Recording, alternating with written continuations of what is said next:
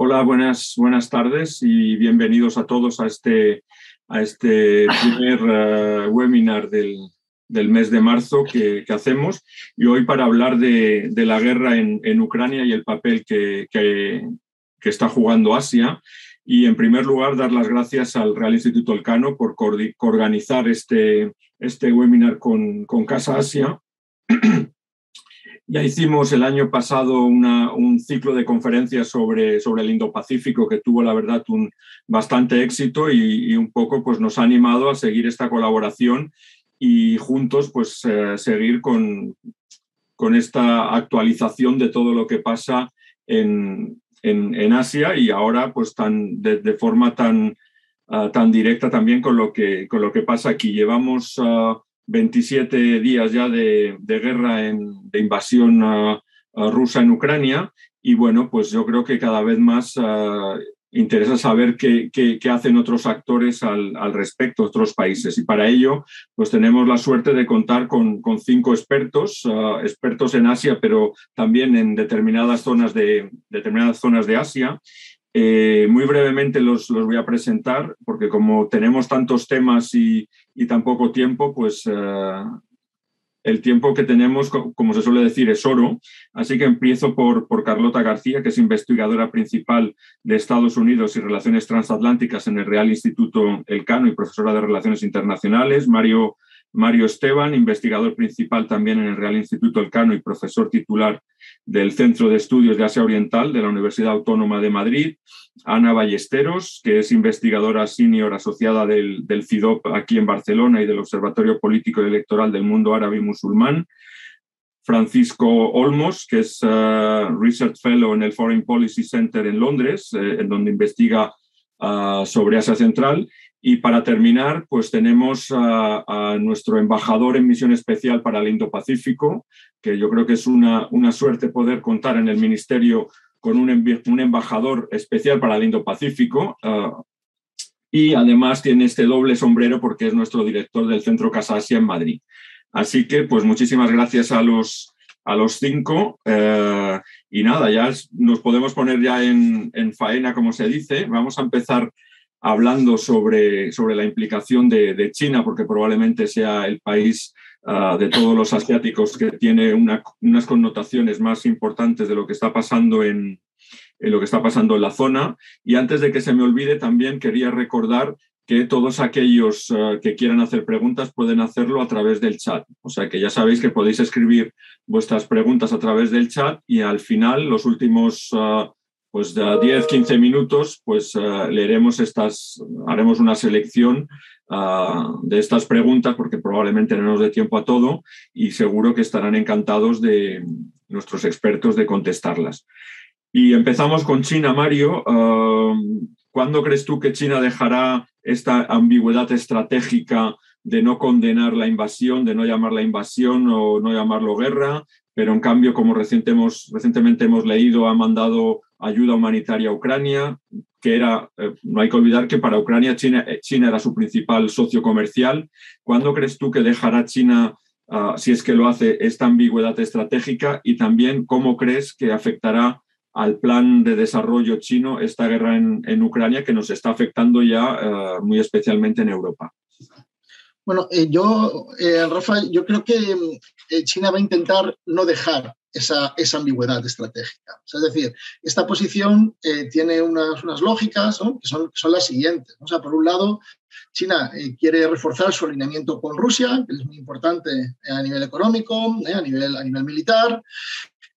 Además, quiere, digamos, distraer ¿no? a Estados Unidos y a la OTAN ¿no? en, Europa Oriental, de manera que, perdón, Europa Oriental, de manera que no pueda, digamos, Estados Unidos centrarse demasiado, ¿no? Más ¿no? en, en, en, contener, ¿no? a, en contener a China. ¿no? Eh, eso por un lado, pero luego además, claro, eh, China eh, quiere aparecer como un actor responsable en el ámbito internacional, quiere aparecer ¿no? como un actor em, que busca ¿no? la diplomacia y la negociación ¿no? como forma de, resolver los conflictos, como un actor que respeta la soberanía ¿no? y, la, y, la, integridad territorial de los estados.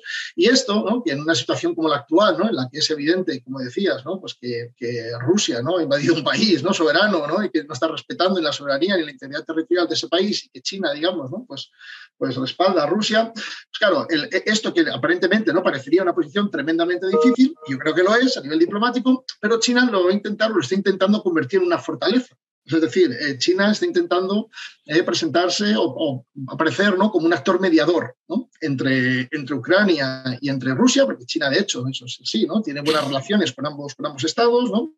y, eh, bueno, pues va, va, a intentar, ya digo, ¿no? sacar rédito incluso diplomático de esa, de esa posición ambigua ¿no? que le permite tener una buena interlocución con, con ambos. ¿no? Y bueno, vamos a ver eh, cuánto tiempo consigue ¿no? mantener, mantener esto. ¿no? Em, obviamente, eh, cuanto más se recrudezca la guerra, ¿no? pues más, probablemente más complicado ¿no? le, va, a ser ¿no? mantener esta, esta posición.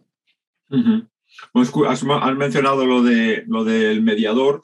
Es, uh, es interesante teniendo en cuenta eh, la base ¿no? de la política exterior china que, se sustentan los cinco principios de coexistencia pacífica y de no ingerir, uno de ellos de no ingerir, ingerirse en los asuntos eh, internos de otros países, ¿no? O sea, puede ser un cambio un poco radical, ¿no? El de de repente ser un mediador bueno, yo, creo que, esto no es tanto ingerir en los asuntos internos, ¿no? sino que ellos lo presentarán eh, como una, bueno, pues como una, una, acción, digamos, un acto de diplomacia constructiva, ¿no? En, propiciada por las partes, ¿no? con la idea de que desde tan, tanto, ¿no? desde, desde Kiev como desde Moscú, ¿no? pues se eh, vería ¿no? con buenos ojos esa, esa posible mediación, mediación china. Entonces, bueno, está por ver, ¿no? Yo creo que va a ser difícil, pero, pero desde luego lo que sí parece evidente es que China va a intentar, ¿no? Esa, esa contradicción, pues ya digo, ¿no? Mm, eh, hacer de la necesidad virtud, digamos, ¿no? Y, intentar incluso sacar un rédito diplomático positivo de, de ello. En cualquier caso, si alguien sabe retorcer el lenguaje, eh, son, los, son los chinos. ¿no? Nos basta con acordarse del, socialismo con características chinas. O sea que, seguro que alguna fórmula encuentran para, para justificar sus acciones. Y, pasando ahora a, India, eh, me gustaría preguntar a, Ana eh, qué es lo que le ha llevado a, India a su abstención en la votación que se produjo en Naciones Unidas y si nos puede explicar también un poco brevemente cuál es la historia en las relaciones entre, entre India y, Rusia que se remontan a muchas décadas. Sí, gracias, Rafa. Em, India está, está, en una situación bastante complicada. Es, es muy difícil para, para, India posicionarse en, ese, en esta guerra, eh, especialmente porque, como tú dices, India tiene una, una, relación cercana y ha tenido una relación cercana, cercana históricamente, primero con la Unión Soviética, segundo con Rusia. Em, desde, desde la Guerra Fría, aunque India estaba en, en el movimiento de los no alineados, no quiere decir que India no, no tomara posiciones o no tomara o no quisiera eh, decisiones en relación a con quién le interesaba más acercarse o no. Em, el problema en, esto no es solo que India, eh, que, se quiere mostrar como un actor también serio, un actor eh, relevante en, el escenario internacional, es más que consciente de que esa abstención en el Consejo de Seguridad le iba a poner un poco en el disparadero internacional, pero India tiene sus propias razones para, para ello. Obviamente Rusia esperaba de, de India un, un no, pero India, India se abstiene porque tiene que cuidar esa relación con Rusia y lo hace en base a la, a la relación que tiene con, con, China, a la competición que, que, libra con China. Para, para, India, Rusia es importante porque cuenta con Rusia para que sea para equilibrar a China en, en Asia y e India necesita a Rusia de, de su lado. Eh, y por eso, eh, aunque India se haya abstenido, Sí que es cierto que luego en la explicación del voto, el, representante permanente de India en Naciones Unidas lo que hizo fue explicar el voto para de alguna forma dar a entender que, India no está de acuerdo con las acciones de Moscú, pero eh, que, no obstante eh, el cómo lo que bueno Occidente em, se comporta no es la forma con la que India se comporta. India no está de acuerdo con las sanciones, India no está de acuerdo con todas estas eh, proclamaciones eh, de oposición eh, abiertas, India está más cómoda con actuar con una diplomacia más discreta, con una diplomacia entre, entre bambalinas, y en ese sentido sí que es cierto que, que India se ha pronunciado en contra de, bueno, de, esa violación de la integridad territorial de un Estado soberano.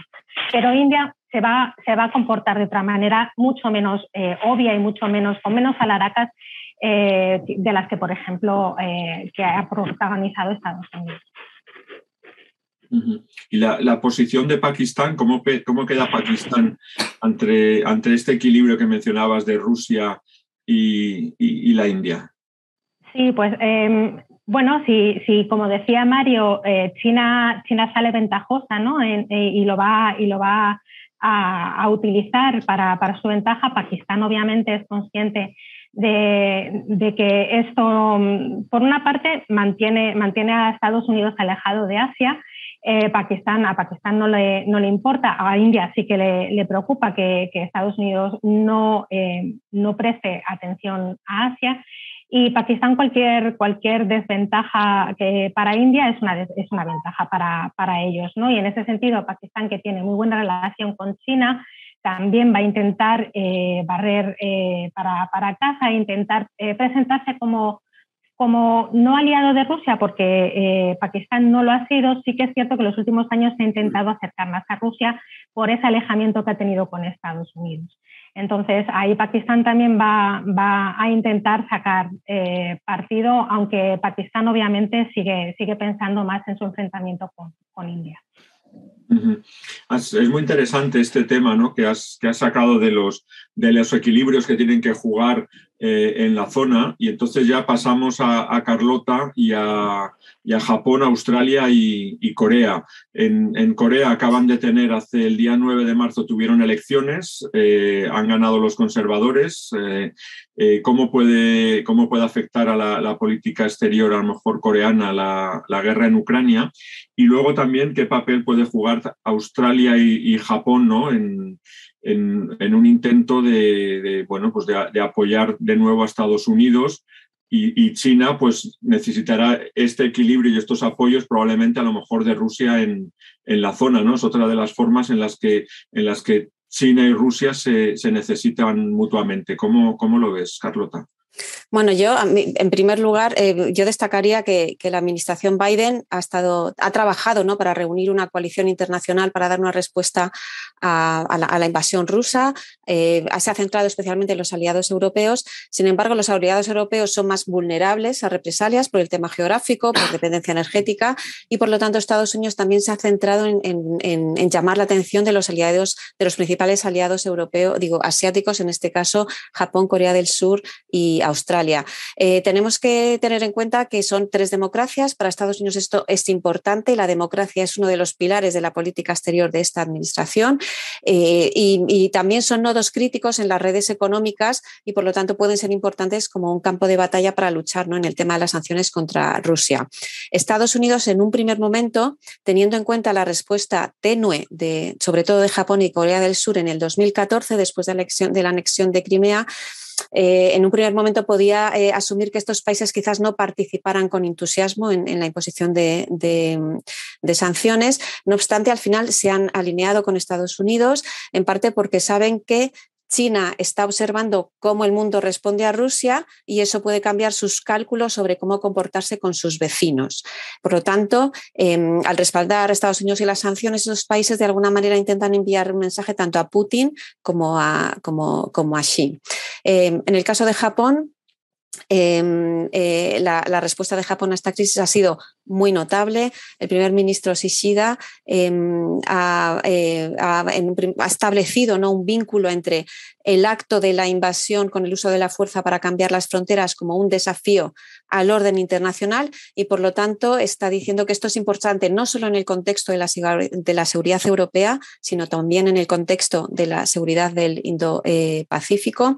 el gobierno de Japón, por lo tanto, reconoce que, que lo que está ocurriendo tiene implicaciones para su seguridad y entonces ha decidido estar codo con codo con, Estados Unidos. Y luego también es importante que la opinión eh, pública japonesa también está de acuerdo. Una mayoría está de acuerdo con las sanciones, una amplia mayoría considera que hay que sancionar porque si no dejarías, dejarían, eh, dejaríamos a Rusia Em, o sea, que dejar que Rusia invada un país animaría a China, ¿no? Esto siempre está en, la cabeza de, la mayoría de, la gente. Entonces, eh, se han, adoptado las, sanciones internacionales y han hecho dos cosas que no son frecuentes, abrir las puertas a los refugiados, que no siempre es em, que no es, no es frecuente, y también la decisión de enviar eh, equipos no letales, que también esto no, no es frecuente. Em, eh, lo que está claro es que la política del, del ex primer ministro Shinzo Abe hacia Rusia está prácticamente muerta y que la crisis de Ucrania se produce en un momento en el que Japón está revisando su propia estrategia de, seguridad nacional y por lo tanto de alguna manera eh, podemos ver que en el largo plazo ¿no? esto va a tener eh, una repercusión.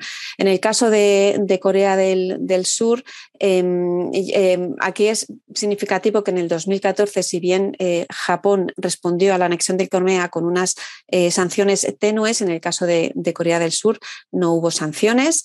Em, aquí hay unas diferencias de estatus internacional entre Japón y Corea del Sur con respecto a Estados Unidos. Japón es miembro del G7, por ejemplo Corea del Sur eh, eh, no lo es. El caso es que con, el presidente Moon, antes de las elecciones, em, eh, la cuestión de cómo responder a esto parecía un poco complicada, caminando entre esa fina línea entre ser un aliado de Estados Unidos y las dos grandes potencias, Rusia y China, que están mucho más cerca. Una primera respuesta fue un poco un intento descarado ¿no? de contentar al aliado estadounidense y de contener las quejas rusas, pero luego esta respuesta fue eh, más eh, contundente, seguramente por presión de países de la zona y sobre todo por parte eh, de Estados Unidos. Hay que tener en cuenta que desde Washington la percepción que se tiene de Corea del Sur es como el, el eslabón débil de los aliados de Estados Unidos y que potencialmente está menos comprometido con, con, con, el apoyo a los intereses de Washington. Lo que se espera con el nuevo presidente, sin embargo, es una apuesta mayor por mejorar las relaciones con Estados Unidos y esto indica, pues, pues también, por ejemplo, integrarse en nuevas plataformas de seguridad que está desarrollando Estados Unidos y quizás pues más contundente. Em, finalmente, con el tema de Australia, Australia es aliado clave de Estados Unidos, es su socio comercial, es su inversor y sobre todo en un, en un momento de incertidumbre geopolítica en el, en el Indo-Pacífico. Eh, yo recordaría el, el, AUKUS, ese acuerdo Australia-Reino Unido-Estados Unidos, eh, eh, el Quad, em, el tema de la colaboración en los servicios de inteligencia, yo creo que es importante subrayar que a día de hoy Australia es uno de los pocos países que puede tener algo de influencia en Washington y en lo que está pasando en Ucrania. Eh, de una forma muy discreta, pero tiene cierta influencia. Y yo recordaría que muchos australianos murieron en el, en el avión del eh, Malaysia Airlines derribado en el 2014. En ese momento incluso Tony Abbott habló de, de, enviar eh, tropas a Europa. Entonces tienen esa fijación con los rusos. Por lo tanto, la respuesta ha sido absolutamente contundente. Busca además una relación de defensa más fuerte con Estados Unidos para eh, protegerse de China y de nuevo eh, em, utilizan lo que está pasando en Ucrania con la necesidad de reforzar las alianzas en el Indo-Pacífico para frenar ese ascenso de China. Va a mantener el gasto de defensa, eh, ya han dicho los lugares para la nueva base para los submarinos de propulsión. Es decir, yo creo que ahora Australia, aprovechando además esta crisis, yo creo que definitivamente se ha posicionado como el socio indispensable de Estados Unidos. Muchas gracias. La verdad es que muchos echarán de menos la Guerra Fría porque todo era como mucho más sencillo, ¿no? Ahora, ahora la verdad es que tantos equilibrios han, han, hecho que las relaciones internacionales, las políticas sean realmente complejas. Mencionabas el caso de, Corea del Sur, ¿no? Eh, cómo conjugar ese, ese equilibrio con, con, China, su principal uh, socio comercial, con la imperiosa necesidad de la seguridad que necesita al mismo tiempo de Estados Unidos o de, de Australia, ¿no? Que, que, tuvo un acercamiento hacia China, pero ahora se ha dado cuenta pues, a través del AUKUS que, que realmente se, se necesitan. Y también has mencionado el tema de las sanciones, lo que nos, nos deja seguir hacia, hacia, el, hacia el sudeste asiático, eh, porque ha sido muy, muy interesante ver allí cómo Singapur ha sido uno de los países de ASEAN que, ha implementado estas, estas sanciones y luego también ha sido muy interesante ver cómo en la votación de nuevo en Naciones Unidas ha habido dos países como Laos y Vietnam pues, que se abstuvieron. ¿no? Y aquí nos gustaría conocer eh, la, opinión del, embajador de Emilio. Eh, ¿Cómo ves el papel de ASEAN en, este contexto tan, tan complicado y sobre todo tan, tan dramático para los, los ucranianos con, la invasión. Bueno, ASEAN, el marco, el marco conceptual de ASEAN es la región Indo-Pacífico. ASEAN, lo que ocurra fuera, para ASEAN, el conflicto de Ucrania es un conflicto bastante lejano. Otra característica de ASEAN es que sus miembros no suelen actuar mancomunadamente en los foros internacionales. Es muy normal que dividan, que dividan su voto. Eh, los votos, el patrón de voto de ASEAN para mí es menos sorprendente de lo que parecería. Vietnam es un viejo aliado de Rusia, además lo necesita Rusia para contrapesar a China, así que su abstención no es de extrañar. En lo que se refiere a Laos, aparte de que también ha tenido viejas relaciones con Rusia, en los, desde hace dos o tres años Rusia había comenzado a tener una mayor presencia en el sudeste asiático, especialmente como suministrador de equipos de armas. Así, eh, el año pasado hubo una visita de una delegación del Ministerio de Defensa a Laos, donde vendieron varios equipos de armas, y lo mismo ocurrió con Myanmar. En el caso de Myanmar, que ha votado en contra de la invasión, se da la circunstancia de que la Junta, el, representante ante Naciones Unidas de Myanmar, fue designado por Aung San Suu Kyi. si hubiera sido designado por la Junta, sin lugar a dudas, se habría abstenido. Eh, para mí la sorpresa, bueno, el resto de los países de ASEAN podemos considerar que consideraron que la, la solución de menos riesgo era votar en contra de la invasión. El país que me sorprende es Camboya. Camboya tiene una orientación política completamente pro-China y me, sorprende mucho que no se haya abstenido. Lo lógico hubiera, incluso no tiene contactos estrechos con Rusia pero yo hubiera encontrado muy normal su abstención. Y en el caso de Singapur, pienso que Singapur es un país que siempre ha contrapesado muy bien, ha equilibrado muy bien sus relaciones con Occidente, especialmente con Estados Unidos y con China. Ahora que Hong Kong está pasando una etapa muy especial, eh, Singapur se está convirtiendo en el centro financiero alternativo en la zona a Hong Kong. Yo me imagino que Singapur no quiere poner en peligro su papel financiero y entendía no solo que debía eh, votar en contra de Rusia, sino también adherirse a las sanciones. Eh, las relaciones entre Singapur y China son, tienen muchas facetas y ahí estoy completamente seguro de que Singapur habrá sabido explicárselo muy bien a China. Una, una novedad es la población singapureña en general se interesa poco por, las, por los temas de política exterior extrarregionales. Y en este caso concreto, eh, a la población le ha costado entender el voto contrario de Singapur y su adhesión a las sanciones occidentales. Muy, muy interesante. Eh, bueno, ya terminamos con, la quinta Asia. Eh, voy a hacer recordando un poco unas palabras del exministro de Asuntos Exteriores francés, Hubert Vedrin, que decía que, Putin solía decir eh, que el que no añorase a la Unión Soviética no tenía corazón y el que intentase recomponerla no tenía cabeza. Eh, pero viendo lo que está pasando, nos lleva a pensar que a lo mejor ha perdido realmente la cabeza Putin. Y, bueno, no hay que olvidar que las cinco repúblicas soviéticas de Asia Central pues pueden jugar un papel, un papel determinante. Así que, ¿cómo ves, ah, cómo ves Fran, el, cómo se ha involucrado Asia Central en, el conflicto. No olvidemos que, por ejemplo, en, diciembre los, uh, los, disturbios que hubo en, en Kazajstán eh, y, la, ayuda, la ayuda prestada por Rusia, mandando incluso soldados a, a, Tokayev, que, necesitó de esta ayuda.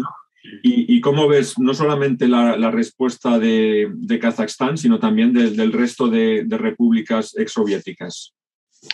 Sí, bueno, eh, las cinco repúblicas exsoviéticas de Central, en este caso, se puede decir que están entre la espada y la pared. Eh, por un lado, tienen lazos económicos, eh, comerciales, políticos, militares con Rusia, cada país en mayor o menor medida, em, en con lo cual no les conviene en ningún momento enfrentarse a Rusia, principalmente porque tienen las de perder en todos estos casos. estos, sin embargo, la invasión rusa de Ucrania ya fue la anexión de Crimea, pero bueno, ya esta invasión lo ha puesto de manifiesto, eh, pone un preocupante precedente en lo que son los antiguos países de la, Unión Soviética, especialmente para Kazajstán. Kazajstán y Rusia comparten la segunda frontera terrestre más larga del mundo. Kazajstán tiene un 20% de población de rusos étnicos. Putin ha cuestionado la soberanía kazaja hace unos años, también diputados del, de la Duma, eh, del mismo modo que la cuestionó en, enero, antes de la invasión sobre Ucrania. Con lo cual, están, como digo, entre la espada y la pared. No pueden, por un lado, eh, condenar la agresión de Rusia como tal, tampoco quieren em, posicionarse a favor.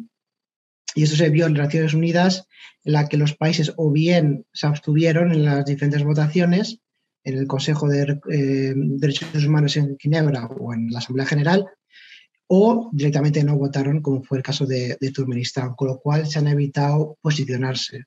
Sin embargo, poco a poco, según el conflicto ha ido avanzando, hemos visto cómo, especialmente Kazajstán y Uzbekistán, se han tomado un papel algo más eh, proactivo a la hora de pronunciarse. Primero fue Kazajstán, el que el presidente Tokayev se ofrecía a mediar entre Rusia y Ucrania. El mismo día habló con, tanto con Putin como con Zelensky. Em, y también eh, dio un paso al frente enviando ayuda humanitaria a Ucrania, eh, cerca de 2 millones de dólares en términos de medicinas.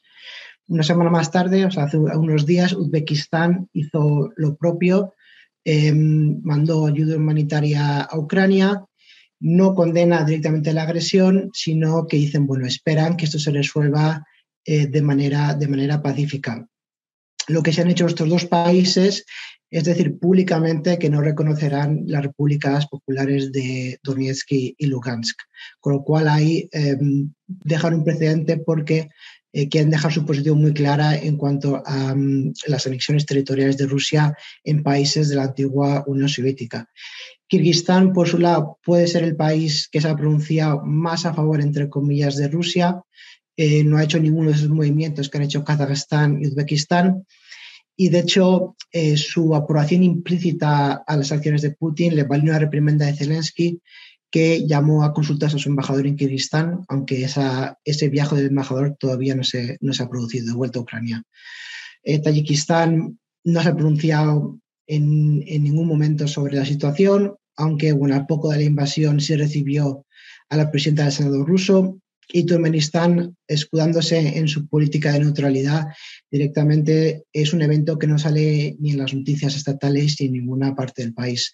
Con lo cual vemos como estos países, pese a, componer una región en sí y formar parte de la Unión Soviética, van poco a poco posicionándose de manera diferente. Con las dos grandes potencias regionales, Kazajstán y Uzbekistán, poco a poco abriéndose a, si no condenar a Rusia explícitamente, sí dar a entender que, bueno, quieren que eso se resuelva, eh, quieren mediar y dan ayuda humanitaria eh, a Ucrania, mientras que Kirguistán, Tayikistán y Turkmenistán tienen un perfil eh, mucho, mucho más bajo. Pero bueno, esto es algo que, especialmente como he dicho, Kazajstán ve con preocupación lo que ocurre en Ucrania, ya que siente un precedente que claramente hace sentir incómodos a los políticos de la capital. Pues muchísimas gracias y ahora podemos entablar, si os parece, ya un diálogo entre, entre todos. Eh, si tenéis preguntas uh, que hacer para, para los, los uh, demás intervinientes sobre, sobre las áreas geográficas que, que han tratado, pues, uh, pues podemos empezar. Mario, comentabas al principio que querías comentar a lo mejor algo de Taiwán. Eh, así que si quieres empezamos por ahí y ya podemos, podemos intervenir todos cuando quieras. Pues, eh, estupendo. Sí, yo creo que sobre Taiwán aquí hay dos, dos cuestiones interesantes ¿no? que, comentar. ¿no? Eh, la primera es el posicionamiento de Taiwán, ¿no? porque Taiwán es uno de los actores asiáticos que también se ha sumado a las sanciones. Es, es, además, en el caso de Taiwán, ¿no? por sus capacidades en el ámbito de los eh, semiconductores, ¿no? Pues son especialmente significativas, ¿no?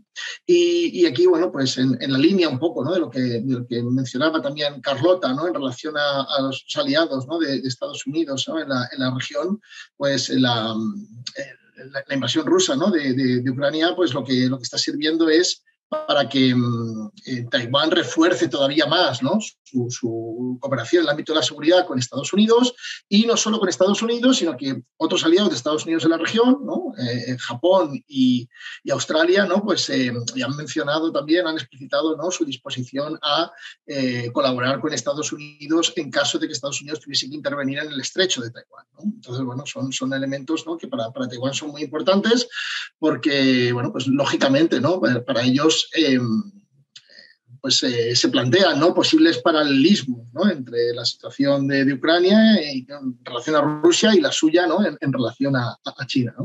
Y, luego también me gustaría, si fuese posible, comentar un poquito sobre un, aspecto que también planteó Carlota, que tiene que ver con, con las lecciones que puede estar sacando China de todo esto. ¿no?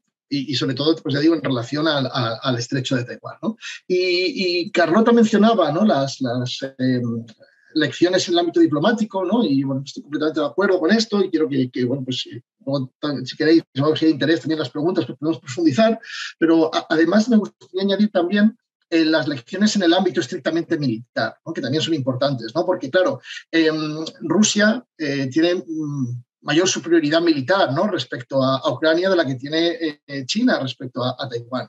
Pero es que además Taiwán, eh, bueno, pues tiene eh, Estados Unidos, ¿no? Tiene un compromiso de defensa, ¿no? En relación a, Taiwán con la Taiwan Relations Act y, claro, eh, Ucrania, pues como hemos visto, en el mejor de los casos, por ahora lo que está recibiendo es apoyo material, ¿no? No, no, otro tipo, ¿no? De, apoyo.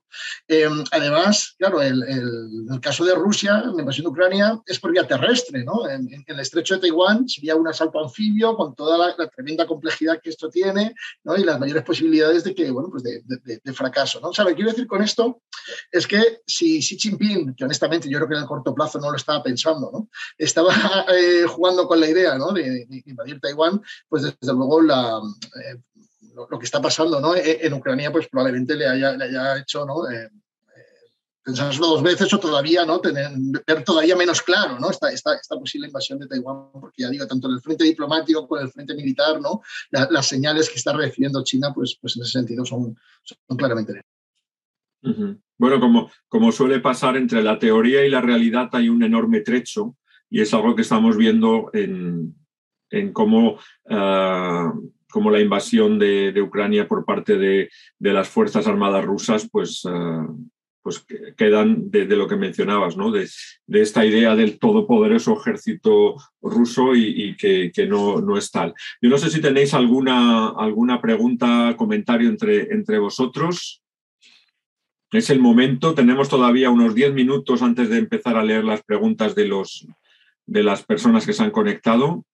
Rafael, yo, eh, a mí, si no os importa, bueno, a mí me gustaría comentar una idea que, que, mm, ha planeado por ahí es la idea de que, de que Estados Unidos a lo mejor se, que se estaba posicionando, estaba mirando hacia Asia y ahora con el tema de Ucrania no está yendo tanto hacia Asia, ¿no? Entonces, esa pregunta, sobre todo de los socios de Estados Unidos, sobre cuál es el futuro de la estrategia indopacífica en Estados Unidos. Yo subrayaría una cosa, en, justo el 11 de febrero eh, la Casa Blanca publicó ese informe, ¿no? Esa estrategia indopacífica de Estados Unidos, en la que hace sobre todo hincapié en la capacidad colectiva y de cooperación en la región y hacía, por ejemplo, mención en la cooperación trilateral con Japón y con Corea del Sur.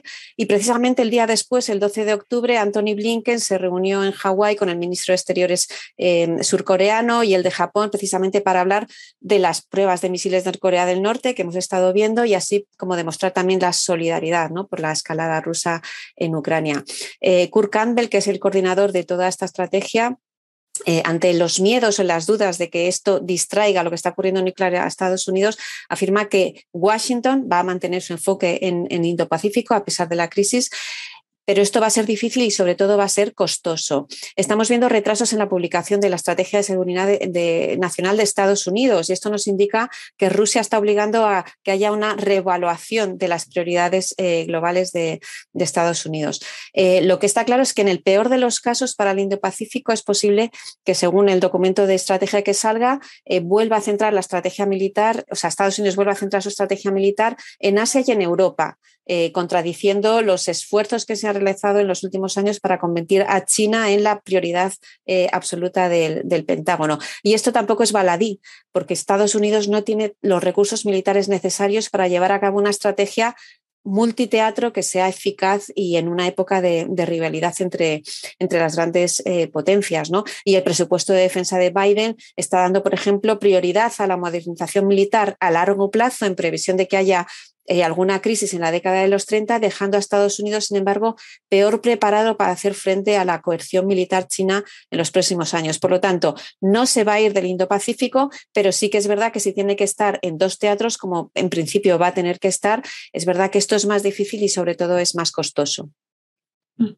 Bueno, ya veo algunas manos, algunas manos levantadas. Me parece muy interesante lo que has mencionado del Indo-Pacífico, porque a lo mejor eh, lo que puede hacer es llevar también un poco más a la Unión Europea al Indo-Pacífico. Además, sacamos hace poco, uh, el, uh, Burrell sacó la, la, la, estrategia de la Unión Europea y a lo mejor podemos empezar a ser un, un actor más importante ¿no? en el, en el Indo-Pacífico. ¿Qué, ¿Qué querías comentar, Emilio? A ver, es, es cierto que, por, que en principio la crisis de Ucrania desvía la atención sobre el Indo-Pacífico, pero también está demostrando la interconexión de todo. Uh -huh. Pensemos, eh, Estados Unidos sacó su estrategia para el Indo-Pacífico el 11 de febrero. El, uno de los componentes de la estrategia es la necesidad de crear partenariados en la región para contener a China. No olvidemos en, este, en esta situación que China es ahora mismo el principal aliado que tiene Rusia en este conflicto. En junio tendremos la cumbre de la OTAN, en la cual eh, saldrá allí el concepto estratégico que regirá la OTAN durante la próxima década. Eh, mi expectativa es que a raíz de lo que está ocurriendo en Ucrania, ya antes de la crisis de, de la guerra de Ucrania, se iba a dar importancia en este concepto estratégico y en la cumbre a los socios de diálogo de la OTAN en el Indo-Pacífico, Corea, Japón, Australia y Nueva Zelanda. Yo creo que en la situación actual va a tener todavía más, relevancia, van a tener todavía más relevancia estos socios.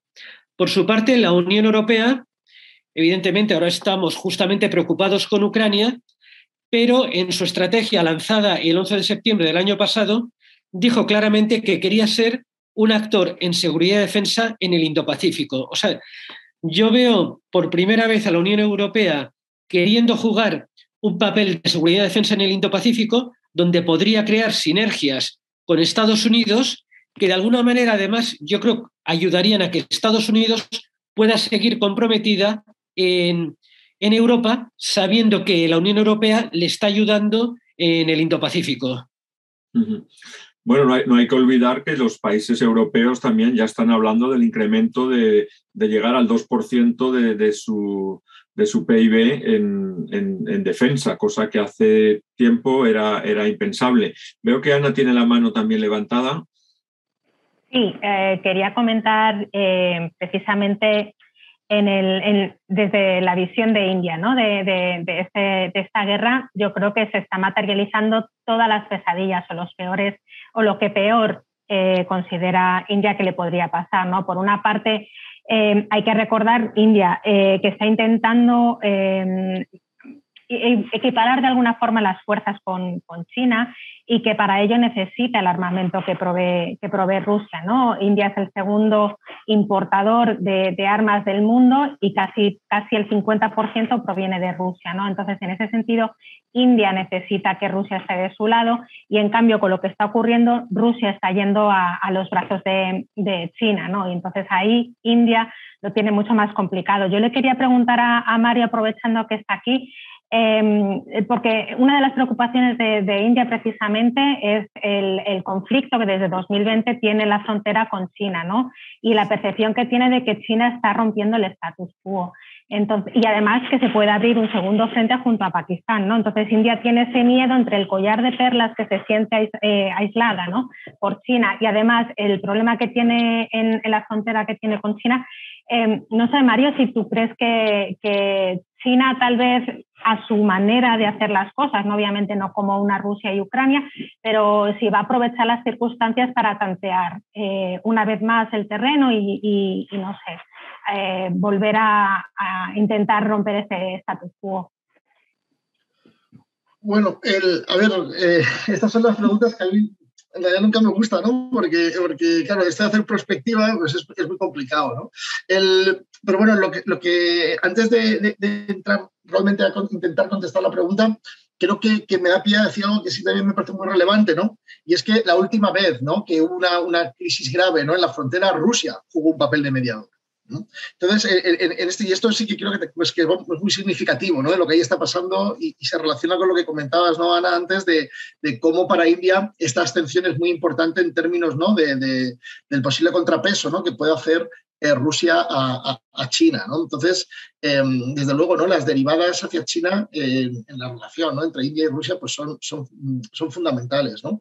Em, si China va a, utilizar ¿no? ¿no? esta situación, este contexto internacional ¿no? para, para sondear, bueno, pues no, no me atrevo a decir algo contundente al respecto, ¿no? pero desde luego no sería la primera vez ¿no? que, que, China utiliza ¿no? situaciones de, de, inestabilidad internacional ¿no? para, eh, de manera ¿no? Eh, fuera de los focos, bueno, pues, pues ver, ¿no? Intentar defender ¿no? sus intereses eh, de manera más, más, asertiva, ¿no? más firme, incluso más agresiva, ¿no? En relación a otros, otros países, ¿no? Entonces, bueno, no, me parece que no es descabellado, digamos, ¿no? O sea, desde luego no, no, me, no me parece un escenario descabellado. Bueno, empiezan a llegar ya muchas preguntas del, del, público, así que yo creo que podemos empezar ya para que, para que no se nos quede así ninguna uh, sin, sin, leer. Eh, Ander nos pregunta, eh, esta yo creo que va más para Emilio, eh, como ha mencionado el tema de Camboya, y Ander dice que si si no me equivoco, el miedo histórico a ser invadido por Tailandia o Vietnam forma parte de la identidad nacional de Camboya. ¿Es posible que sea el motivo de la votación contra Rusia en la ONU? Y luego sigue con, la pregunta diciendo si también ha sido eh, esta votación por parte de Camboya como una, una oportunidad para intentar hasta cierto punto pues, eh, mejorar sus relaciones con, con Occidente. Bueno, en el sistema camboyano el primer ministro Hun Sen tiene mucho poder. En, estos, en, esto, en un régimen donde una persona concentra mucho poder, muchas veces las decisiones de política exterior pueden venir dictaminadas por esa persona, con lo cual si no, te metes dentro de su cabeza es difícil de determinar. Eh, factores que hayan podido hacer, que hayan podido dirigir la votación camboyana, uno ha podido ser este año Camboya preside, la, preside ASEAN y ha podido decidir que no quería singularizarse demasiado, votando, absteniéndose en, absteniéndose en la votación. Eh, también es posible, efectivamente, que Camboya quiera un pequeño gesto con Estados Unidos. Eh, los últimos años las relaciones con Estados Unidos han sido muy tensas y yo creo que Camboya sin hacer concesiones, sí que le gustaría mejorarlas un tanto, especialmente con Biden. Pero ya digo, encuentro bastante difícil determinar eh, qué es lo que haya podido haber detrás del voto camboyano. Muy bien. Eh, ya que has mencionado el, Indo-Pacífico de nuevo, eh, Bea Nieto nos, nos pregunta cómo ha variado la, política del, del pivot hacia Asia de Obama con la del Indo-Pacífico de Biden, sin olvidar que fue el propio Trump el primero que introdujo este concepto ¿no? del, Indo-Pacífico, dejando a un lado la, la, política del, del pivot hacia Asia-Pacífico. ¿Cómo, ¿Cómo ha cambiado estas dos maneras de... Esto a lo mejor Carlota seguro que tiene una respuesta ah, preparada ya sobre Estados Unidos. bueno, no preparada, pero bueno, sí, todos recordamos el, pivote, ¿no? el reequilibrio hacia, hacia Asia de, Barack Obama, aunque yo iría incluso hasta la segunda administración de George Bush, porque Estados Unidos lleva, lleva buscando mucho tiempo ese, ese, mover hacia Asia. ¿no? Yo creo que Obama encarga además eh, él mismo eh, una, una, América que está mucho más cerca de Asia, que está mucho, que, más, que, que menos de, la vieja Europa del después de la Segunda Guerra Mundial. Es decir, los americanos hace mucho tiempo que ven un dinamismo económico, una cercanía con Asia que no ven con eh, esa vieja Europa que decían que, decía Cheney, etcétera, eh, de, eso, del después de la Segunda Guerra Mundial. Lo que pasa es que, claro, el pivote de Obama eh, no tenía que ver, era mucho más friendly, era mucho más amistoso que el que luego hemos visto después eh, con, Trump. Eh, yo, por ejemplo, Australia eh, mm, explica muy bien cómo, cómo, ha cambiado ese pivote de Estados Unidos. ¿no? los australianos em, eh, están encantados con la diplomacia de Biden porque se recuerda esa aliada de los esa estrategia de los aliados primero eh, del expresidente George Bush, ¿no? que priorizaba las relaciones con los amigos de Washington, mientras que el expresidente Barack Obama y Trump eh, adoptaron variantes de un enfoque de China primero. Es decir, que los asesores de Biden están más dispuestos a trabajar con los aliados, con los socios de Washington. Y hay un ejemplo, es decir, antes de empezar a relacionarse con Pekín, los santos funcionarios de Biden se reunieron con los aliados de Estados Unidos en la región para asegurarse de que estos eh, se sintieran cómodos y seguros después de, las elecciones del, 2020. ¿no? Em, y luego, después de esa reunión, fue cuando Anthony Blinken eh, se reunió en Anchorage, en Alaska, con, en la cumbre con los chinos, ¿no? Por lo tanto, yo creo que sí hay una evolución y hay un, y hay un cambio, ¿no? Eh, de, desde Obama hasta, hasta, mm, hasta, hasta Biden, ¿no?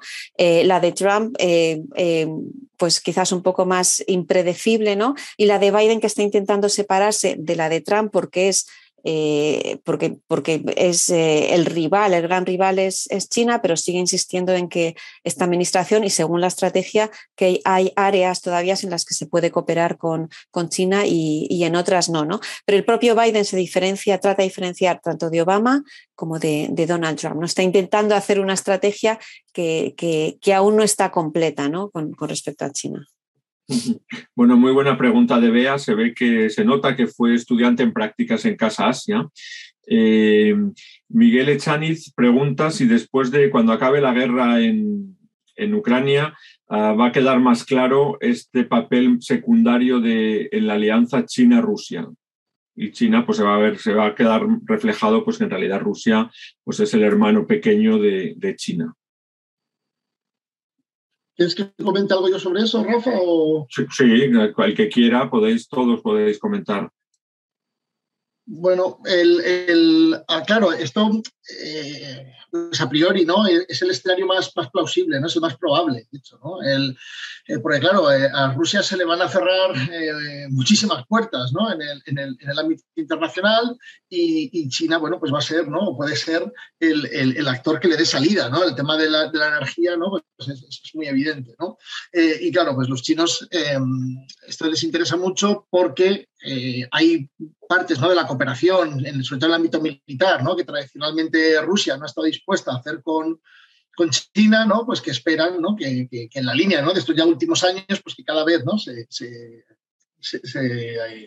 digamos, estos límites se levanten, ¿no? Y, y, bueno, pues esto, esto, digamos, es lo más probable. Ahora bien, hay un escenario que, que bueno, está ahí, ¿no? Es una posibilidad, y es que todo esto eh, le salga tan mal a Putin que acabe ¿no? con, con, un cambio ¿no? de, gobierno en, en, Rusia. Y este, ¿por qué comento esto? ¿no? Lo comento porque este es el, el escenario eh, que más miedo le da a Pekín, ¿no? Porque claro, en este, en este contexto, pues claro, no, está ni mucho menos claro eh, cómo se podría ¿no? Eh, redefinir la relación entre, entre Rusia y China, ¿no? Porque incluso podría dar lugar ¿no? a, un gobierno en, en, Moscú, ¿no? Pues que, que, tuviese un alineamiento ¿no? más, más próximo a Occidente y menos a, a, China, ¿no? O sea que que cuidado con esto porque ya digo, ¿no? Como no sabemos realmente cómo va a acabar todo esto, pues, pues, mm, pero vamos, eh, y a los chinos, desde luego, esto les preocupa mucho. ¿eh? O sea, la posibilidad de que en vez de terminar ¿no? con, un, con un junior partner, eh, terminen sin partner, digamos, ¿no? en, Rusia. Bueno, la verdad es que es muy interesante porque, porque todo depende del, del, del resultado final. Había una pregunta de Salvador Martínez que, claro, hablaba de un poco de la, de la percepción positiva que tenía la ciudadanía China hacia Putin, ¿no? Y, bueno, pues un poco estos modelos nuevos ahora de, no modelos nuevos, pero estos autoritarismos, sobre todo de hombres fuertes eh, que, podemos ver, pues Putin, Erdogan, en fin, toda, toda esta serie. En Asia Central también hay, hay unos, cuantos, uh, unos cuantos modelos. Eh, pero claro, si al final acaba perdiendo Putin de una manera u otra, que es lo más probable, eh, la imagen de este modelo autócrata o este modelo de hombre fuerte también puede repercutir bastante y en el caso de China la, la, propia ciudadanía pues puede ver que a lo mejor ese no es el camino, ¿no? Bueno, todo el mundo se ha quedado callado. Podéis contestar cualquiera. Fran, Fran tiene la mano levantada. Bueno, desde, desde un punto de vista ya central, una hipotética derrota de Putin eh, realmente no, no, afectaría a los regímenes autoritarios eh, de la región.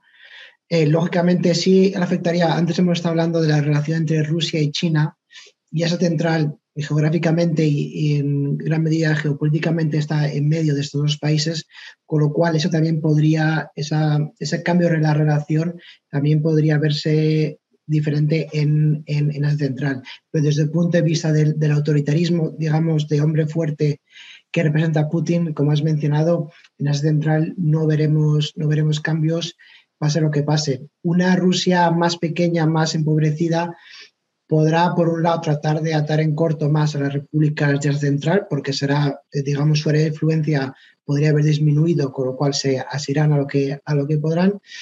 Y también, por otro lado, puede dar eh, pie a que estas repúblicas, em, si bien nunca se van a quitar el yugo ruso y no es algo que tampoco estén buscando, eh, dar un poco, más, un poco más de maniobra. Sin embargo, si dan un papel preponderante a China en la región en detrimento de Rusia, eso también podría ser eh, un resultado negativo, con lo cual es algo que hay que estar al tanto y ya veremos qué, ocurre. Emilio. Eh, solo dos observaciones. Una era sobre la posición de la población china si pierde Putin. Tenemos que recordar con el control de los medios, la información que recibe la población china sobre el conflicto es muy distinta que la que nosotros recibimos. Con lo cual, eh, es muy difícil predecir qué pensarían exactamente si cayera Putin. Luego, otra observación, yo desde antes mismo de la guerra, eh, siempre he pensado que la alianza China-Rusia a largo plazo no es sostenible. ¿Cuánto tiempo eh, Rusia va a aceptar ser un socio menor en esta coalición? Eh, ¿Cuánto tiempo China va a resistir la tentación de ir metiéndose en intereses rusos, ya sea Asia Central, estableciendo nuevos vínculos comerciales y económicos con los países de Asia Central, introduciendo sus intereses económicos en Siberia? O sea, antes de la guerra lo creía que, a medio plazo no podía funcionar esta alianza y ahora lo, lo pienso todavía más. Eh, suceda lo que suceda, Putin va a salir muy debilitado y para Putin puede ser una, de repente, China puede ser su único asidero, pero también él no es tonto, sabe que es un riesgo depender solamente de China. Eh, continuando con China, tenemos una pregunta de Chia Chin Chen que dice si el empeoramiento de la situación eh, diplomática internacional eh, de China puede afectar al equilibrio de poder de cara al Congreso que habrá que tendrá lugar al vigésimo Congreso del Partido Comunista Chino en octubre. ¿Cómo la situación actual puede, puede afectar al, Congreso donde donde Xi Jinping será reelegido por, para su tercer mandato. ¿Cómo, ¿Cómo puede afectar esta crisis de alguna manera a este Congreso?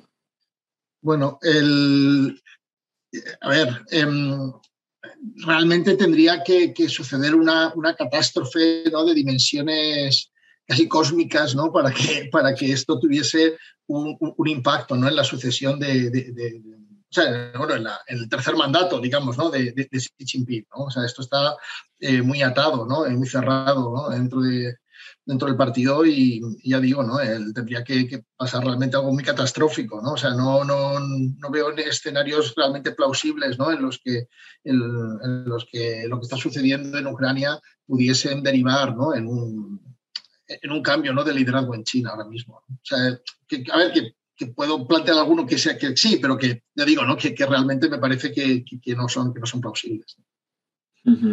Y tenemos otra pregunta uh, de Andrés Vilaboy que, que hace mención al, al, conflicto de las, de las Islas Kuriles, cómo, cómo en el caso de Japón está afectando pues, el, el conflicto que tiene con Rusia las, y, eh, sobre las Islas Kuriles eh, y, y, bueno, y también ya cómo puede afectar al resto de, de potenciales conflictos que hay en el, en el Indo-Pacífico, que, en el Indo-Pacífico, que son conflictos potencialmente eh, pues em, igual, como mínimo igual o probablemente más peligrosos que el, que el de Ucrania ¿no? Con, en, Europa. ¿no? Estoy pensando en el estrecho de Taiwán, estoy pensando en la península coreana, en el mar del sur de China, pero en el caso de, las Islas Kuriles de, Japón y Rusia, ¿puede afectar de alguna manera el conflicto con Ucrania?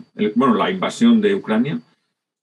Eh, yo, bueno, yo porque seguramente vosotros sabéis mucho más, pero vamos, en el caso de, Japón, eh, desde el, yo lo he mencionado antes, la, política del, ex primer ministro Shinzo Abe hacia Rusia está muerta y en esa política precisamente estaban esas negociaciones sobre, sobre las Islas Kuriles.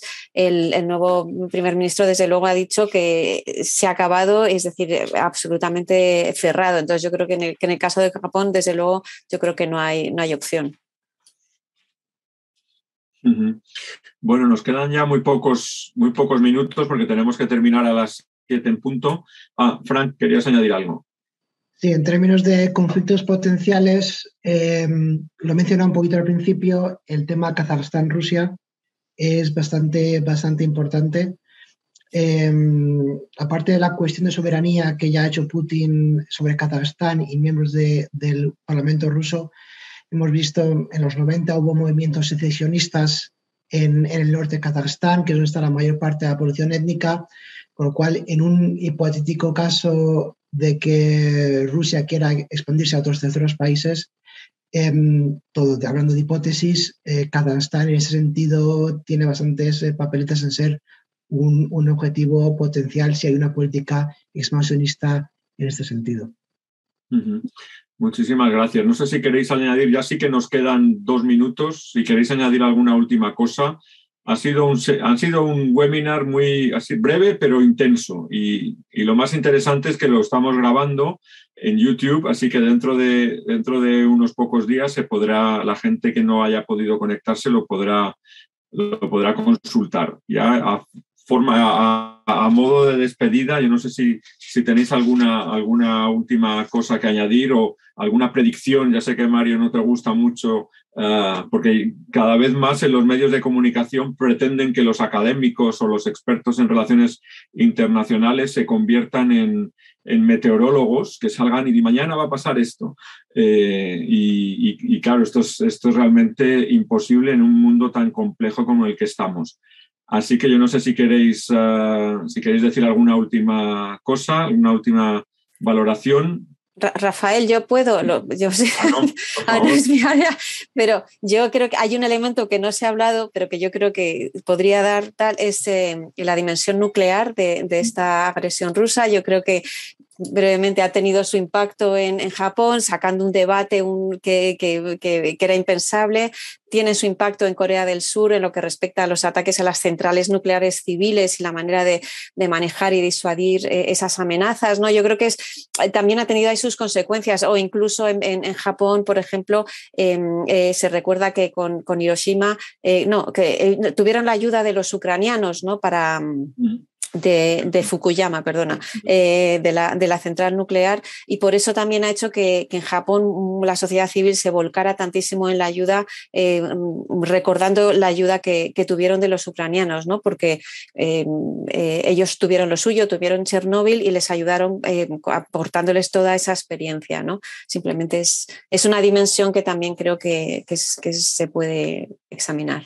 Mm, bueno, y un pequeño mensaje también de despedida, ¿no? este reconocimiento de la sociedad civil, de las personas en, catástrofes tan tremendas como la que pasó en Chernobyl y en, Fukushima. Eh, pues ya es la, hora. Fran, ¿querías decir algo? La última ya. Muy brevemente, en términos de predicción para este central, estamos viendo la economía se está viendo afectada y se va a ver mucho más afectada está habiendo una vuelta de inmigrados en Rusia y esto puede llevar a problemas de índole social y político e inestabilidad cuando estos inmigrados eh, vuelvan a los países central desempleados, en su mayoría eh, jóvenes y hombres. Bueno, yo quería terminar con unas palabras optimistas, pero, pero veo que no ha sido factible, eh, así que terminamos con unas palabras realistas sobre, sobre lo que está pasando. Eh, pues muchísimas gracias a, los cinco, ha sido de verdad un placer y, organizar estas, estas conferencias uh, resulta muy fácil con, con amigos como los que tenemos en, en Casa en el Real Instituto Elcano y espero, y bueno, y por supuesto los, el resto de invitados, Ana, en fin, Fran, eh, nuestro embajador Emilio de Miguel, Carlota y Mario. Y seguimos en contacto. Un abrazo a todos y hasta muy pronto porque seguiremos uh, tratando la, actualidad de lo que pasa en, Asia. Así que nada, nos vemos y un abrazo a todos. Hasta luego.